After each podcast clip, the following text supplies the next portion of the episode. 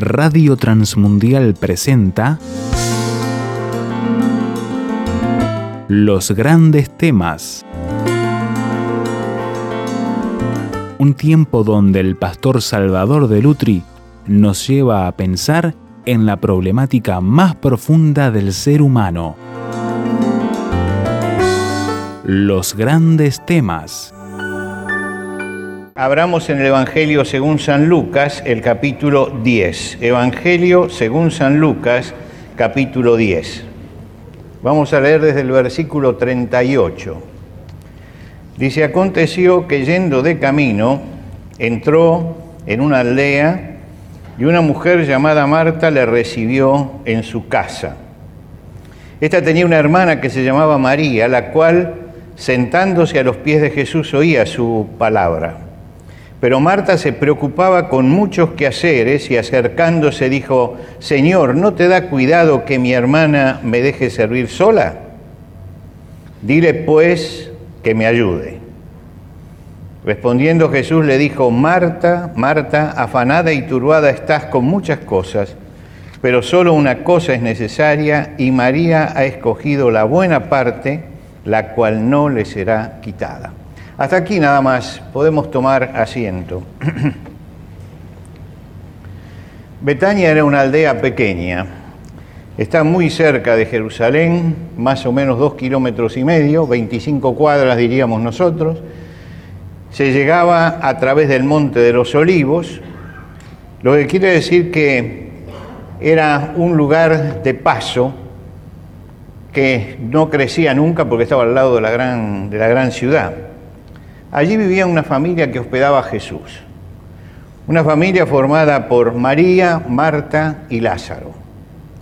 Eran tres hermanos, no sabemos nada acerca de la historia de ellos. Por algunos datos parece que Lázaro era el menor de los tres, porque Lázaro no es el nombre, el nombre es Eleazar.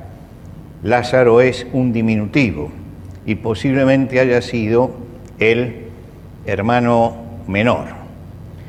Pero estas tres personas estaban dentro del corazón de Jesús, porque dice que amaba a Jesús a Marta, a su hermana y a Lázaro. Lo dice el Evangelio de Juan. Y es muy extraño que eh, se mencione específicamente, como hace este, este versículo, que amaba, y se dice, amaba a María, a su hermana y a Lázaro particularizando sobre los tres. Marta y María se aprestaban a recibirlo, era eh, hospedar a un huésped, era una tarea que obedecía a una larga tradición, ellos se acordaban siempre de que habían sido extranjeros cuando salieron de Egipto, y entonces se cuidaba, como se cuida en Oriente, lo que es el hospedar a una persona que llega de viaje. Y se hace todas las cosas para ofrecerle protección, para ofrecerle abrigo y para ofrecerle alimento. Son las tres cosas en las cuales eh, se centraba esto. En este caso recibían a alguien que era amigo de la casa, un rabí conocido, pero que venía con 12 discípulos detrás también que lo, que lo acompañaban, y entonces había que trabajar bastante para, para recibirlos. Y entonces, aparece entonces en el relato que nosotros eh, leímos eh, dos actitudes, que son las dos actitudes, Lázaro no figura para nada, va a figurar después, pero en las dos actitudes con las que se manejan las dos hermanas. Y yo quería detenerme en estas dos actitudes. Marta era una mujer que muy activa, muy activa, tomaba decisiones. Cuando llega cuando, cuando el evangelista habla, dice, había una mujer llamada Marta que lo recibió en su casa. No menciona ni a María ni a Lázaro, lo que quiere decir que era la persona que comandaba la familia. Y cuando uno mira un poco las decisiones que toma Marta, uno se da cuenta que tiene este espíritu de trabajo, siempre toma la iniciativa. Después de la muerte de Lázaro, durante el periodo de duelo, Jesús viene a buscarlo dice que salió hasta los límites de la aldea para recibirlo. Marta se quedó en la casa. Pero ella salió, era, era, era una mujer de acción. Y en ese momento la acción era muy importante, tenían que preparar todo, los utensilios para la higiene, la comida, el lugar para los visitantes que llegaban. Marta era una mujer activa y quería servir al Señor. En esto no hay nada malo. Muchas veces se toma este pasaje en forma maniquea, a ver quién es la buena y quién es la mala. Yo quisiera analizar en primer lugar a los dos y después hablar de eso. Marta está activa y la, actividad de ella era para servir al Señor. ¿Es malo esto? ¿Alguien puede decir que esto es malo? No, no es malo. Todos tendríamos que estar en actividad sirviendo al Señor permanentemente. Quiere decir que no está haciendo nada malo Marta y está queriendo que todo su esfuerzo sirviera a su Señor. Por el otro lado está María. Dice, esta tenía una hermana que se llamaba María, la cual sentándose a los pies de Jesús oía sus palabras. Es una actitud totalmente distinta. Jesús no iba a estar mucho tiempo en esas casas, tal vez pensándolo bien uno y, leyendo el Evangelio, uno piensa que Jesús pasaría una vez por año por ese lugar, en el tiempo de las fiestas. Lo que quiere decir que María tenía una oportunidad de escucharlo. Pero además hay algo revolucionario en este pasaje, y es que ningún rabí aceptaba enseñar a una mujer. Los rabí no tenían mujeres que los discípulas, diríamos. Eran todos hombres. Y cuando un rabí se sentaba para hablar, los que tenían que rodear eran los hombres. A las mujeres no se la enseñaba. En la sinagoga tenían un lugar aparte. Es decir, si esto fuera una sinagoga, aquí en el medio estarían todos los hombres y allá a los costados estarían las mujeres, a los costados. Ahora, Jesús, sin embargo, la recibe y habla para ella, y ella está sentada a los pies de Jesús. Es la gran oportunidad que tiene de escuchar un rabí que además no entra en todos los, los vericuetos teológicos en los que, los que se ocupaban los fariseos y los saduceos, sino que es muy simple al explicar y que toda la gente lo entiende. Y explica con autoridad. Varias veces en el Evangelio se marca la autoridad que asombraba a la gente que escuchaba a Jesús. En la sinagoga decían, ¿qué sabiduría es esta eh, que le está dada. Es decir, qué sabiduría. La gente que estaba acostumbrada a escuchar veía una sabiduría especial. Decían, jamás hombre ha hablado como eh, habló este hombre. Pedro interpreta a los discípulos y dice, Señor, ¿a quién iremos? Tú tienes palabras de vida. María está aparentemente pasiva. Y digo aparentemente porque muchas veces la actividad es física y otras veces no es física y estamos activos igual. Una persona que está sentada leyendo está activa, aunque no está físicamente activa, pero su mente está trabajando. Entonces María está sentada en ese momento a los pies de Jesús, oyendo las palabras de Jesús, aparentemente pasiva, pero ella quería conocer al Señor. Y no hay nada malo en esta actitud de querer conocer al Señor. Quiere decir que hay un contraste. En primer lugar, la actitud de María es aparentemente pasiva. Quiere conocer al Señor. ¿Hay algo malo en esto? No hay nada malo. Por otro lado está Marta. La actitud de Marta es notoriamente activa, quiere servir al Señor. ¿Hay algo malo en esto? No hay nada malo. Lo que quiere decir que las dos actividades son buenas, son excelentes. Ahora, Marta se queja. Dice, Marta se preocupaba con muchos quehaceres. Tome usted las palabras de este versículo. Se preocupaba con muchos quehaceres y acercándose dijo, Señor, ¿no te da cuidado que mi hermana me deje servir sola? Dile pues que me ayude. Marta cree que la vida es siempre acción y quiere cambiar la actitud de María. Quiere cambiar la actitud, que se levante que haga algo. Está para dar, está para producir, está para rendir. Yo cuando veo esta, esta frase, escucho esta frase de Marta, digo, esta es una mujer de nuestro tiempo, lo que le pide la sociedad, que sea activa. Y Marta es eso, es una mujer, dirían ahora, empoderada. ¿Por qué? Porque realmente está tomando la batuta de esa casa y la está llevando adelante. Ahora, si, si una de las dos personas representa a nuestro tiempo, no es justamente María. Nosotros vivimos en una sociedad hiperactiva, donde hay que correr, hay que producir, hay que rendir. Y Marta sería la heroína de este tiempo, porque es una mujer ejecutiva, en primer lugar ejecutiva. Hace, es eficaz en lo que hace, es diligente, es expeditiva, y esto era necesario en ese momento.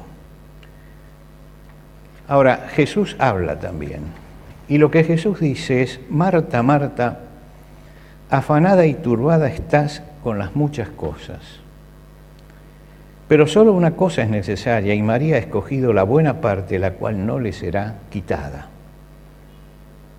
La corrige a Marta, pero la corrige con amor. Cuando se repite dos veces un nombre, como sucede acá, Marta, Marta, esto es un signo de cariño y de amistad. Es que está corrigiendo como cuando nosotros corregimos a las personas a las que amamos, que le decimos, Carlos, Carlos, no hagas así. Y esa, esa es la forma en que utiliza Jesús. Fíjense las veces que en el Evangelio Jesús repite un nombre. Simón, Simón. Saulo, Saulo, en el libro de los Hechos. Siempre es una actitud positiva, es una repetición de cariño, porque Él ama a los tres en esa casa. No es un reproche. Lo que hay aquí es un llamado a la reflexión le señala un problema, sirve y hay que servir, porque servir es bueno, pero está afanada y turbada. Y Jesús subraya, afanada y turbada estás, afanada y turbada. ¿Qué significa esto, afanada? Que está preocupada, que está ansiosa, que está angustiada. ¿Qué significa turbada? Que está molesta, que está inquieta, que está insatisfecha. Y Jesús la mira y lo que ella quiere hacer está bien, pero hay algo en ella que la desequilibra y es justamente el afán y la turbación y la preocupación en eso. Sirve pero no lo hace con el gozo y la alegría de servir. Y si no hay gozo y alegría en el servicio, no sirve. Y Jesús lo que lo está llamando es a eso. Es bueno que trabajes, pero ¿por qué lo haces afanada, turbada, molesta, inquieta, insatisfecha, preocupada, ansiosa, angustiada? ¿Por qué? El Señor siempre estaba activo. Ustedes leen el Evangelio y Él está defendiendo permanentemente su vida activa. Cuando lo acusan porque está curando en sábado y Él tiene que estar descansando, Él dice, mi Padre trabaja y yo trabajo. No lo paraba ni siquiera el día de reposo para seguir trabajando. Cuando los discípulos le rogaban que comiera porque estaba sin comer, Jesús dice, mi comida es que haga la voluntad del que me envió y que acabe su obra. Les está diciendo, yo tengo que estar activo. Y en esos tres años, más o menos, del ministerio de Jesús, recorre Israel caminando de un lado para otro en una actividad que hoy le llamaríamos frenética tal vez, de ir y venir, ir y venir. Pero de pronto, este Jesús que es como Marta trabajando, de pronto es como María, porque despedida la multitud, subió al monte a orar aparte y cuando llegó la noche estaba allí. Es decir, él tenía ese momento de paz y buscaba ese momento. Cuando comienza su ministerio hay, hay 40 días de soledad, 40 días en el desierto, 40 días de soledad. Cuando llega a Getsemaní se aleja para orar, para estar a solas con Dios. Llama a tres y los acerca, pero después él se va y está solo en oración. Y uno se pregunta, bueno, entonces, ¿qué quiso decir Jesús con estas palabras que les dice, que le dice a María? Que, perdón, que le dice a Marta. Que la vida tiene que tener equilibrio. Que la vida tiene que tener equilibrio. Que siempre hay que tener una vida devocional como María, donde me acerco al Señor para escucharlo, para conocerlo, para conocerlo sobre todo. Porque a veces decimos, yo conozco al Señor, pero es como para repreguntar al estilo periodístico, no la repregunta. ¿Está segura que lo conoce? ¿Está segura que lo conoce? Job necesitó una prueba tremenda para decir, de oída te había oído, pero ahora mis ojos te ven. Quiere decir, yo te conocía, pero no te conocía realmente. Y a través de la prueba te conocí. Marta y María son dos personajes complementarios que demuestran que el equilibrio es necesario, que son como los, platillos los dos platillos de una balanza, tienen que estar equilibrados, tienen que tener equilibrio. Si yo tuviera que pintar esta escena, pintaría a Marta y a María con la misma cara, con la misma vestimenta, como si se tratara de una sola persona. Porque creo que lo que Jesús está queriendo decir es que acá hay dos personas complementarias y que hay que llegar a fusionar las dos cosas. Y cuando uno mira la vida de Jesús, Él es tanto Marta como María.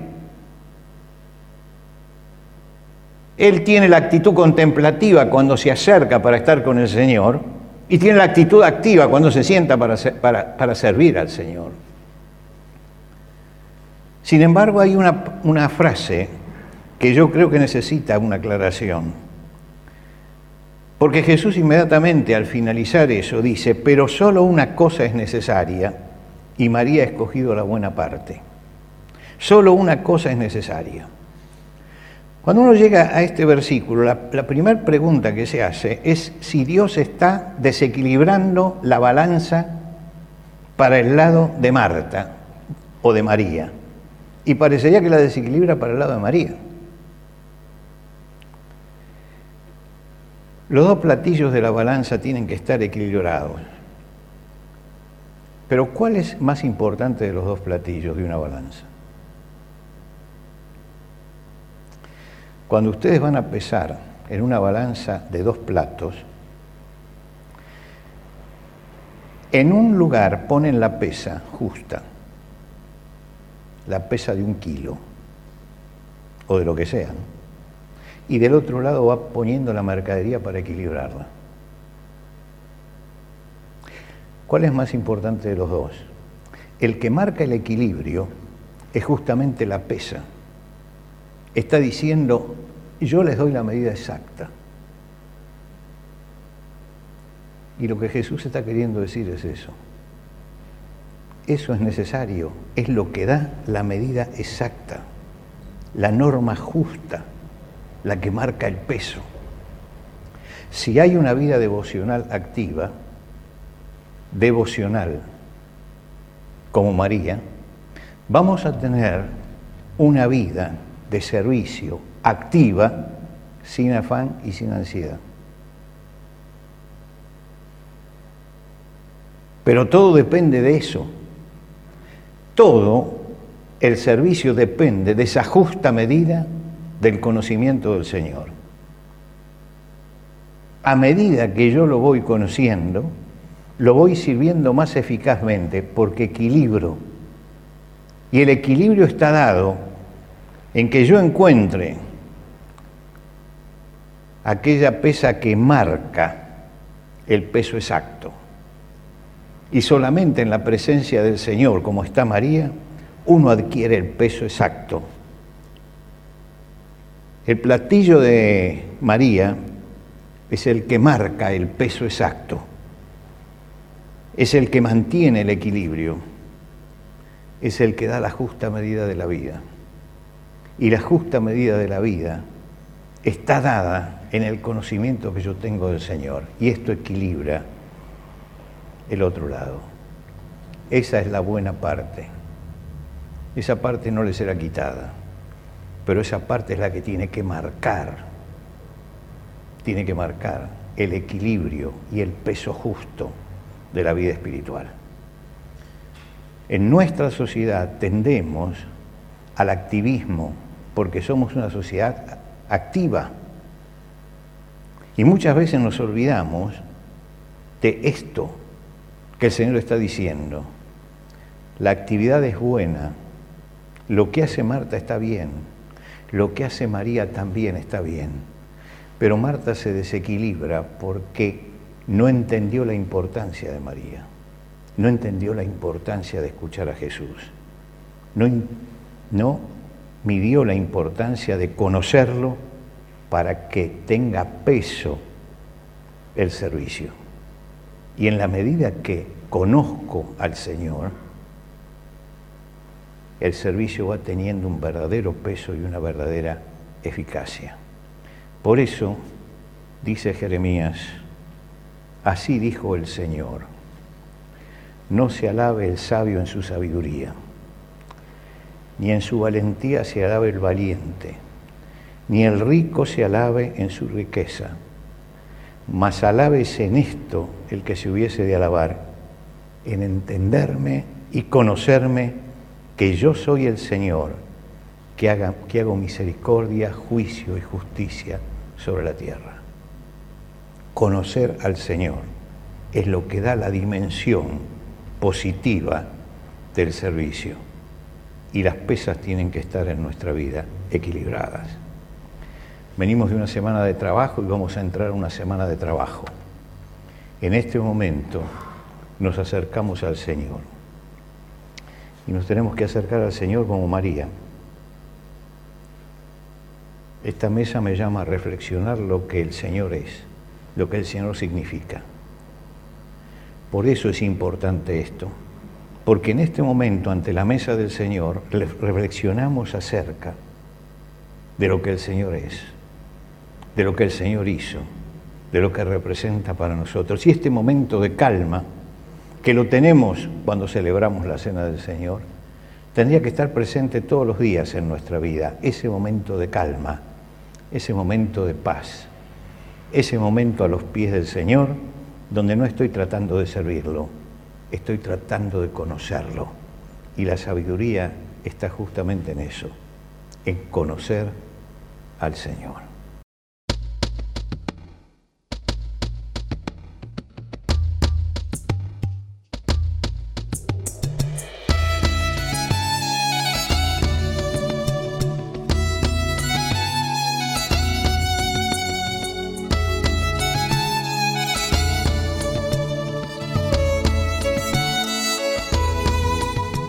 ¿Qué le pareció el desafío que nos presentó el pastor Salvador de Lutri en los grandes temas de hoy? ¿Qué preguntas, aportes y discusión le gustaría compartir con nosotros? Déjelo saber a través del 091-610-610, SMS o WhatsApp. 091-610-610. Si está fuera de Uruguay, agregue el número en su libreta de contactos así, símbolo de más 598 91 610 610. La reitero, símbolo de más 598 91 610 610. Encuéntrenos también en el sitio web tierrafirmertm.org para escuchar los audios de este y los demás grandes temas. Tierra Firme, rtm.org.